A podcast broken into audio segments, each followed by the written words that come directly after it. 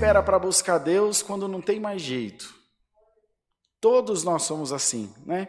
E às vezes a gente ainda fala agora é só Deus, como se fosse ruim. Essa doença é só Deus.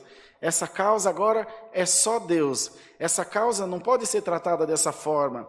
Essa doença não pode ser tratada dessa forma. Quando você vê que está efetivamente na mão de Deus, você tem que dizer glória a Deus. Agora está na mão certa. Agora está na mão daquele que pode resolver. Agora está na mão daquele que pode tomar o caminho que eu preciso que seja tomado. Irmão, irmã, essa noite receba fé no teu coração em nome do Senhor Jesus. Receba fé para crer que você não está sozinho, que você não está sozinha e que o Senhor não te deixará enfraquecer, mas a palavra te dará força, a palavra te dará virtude, a palavra te dará poder e a palavra vai fazer nascer alguma coisa que você precise, irmão.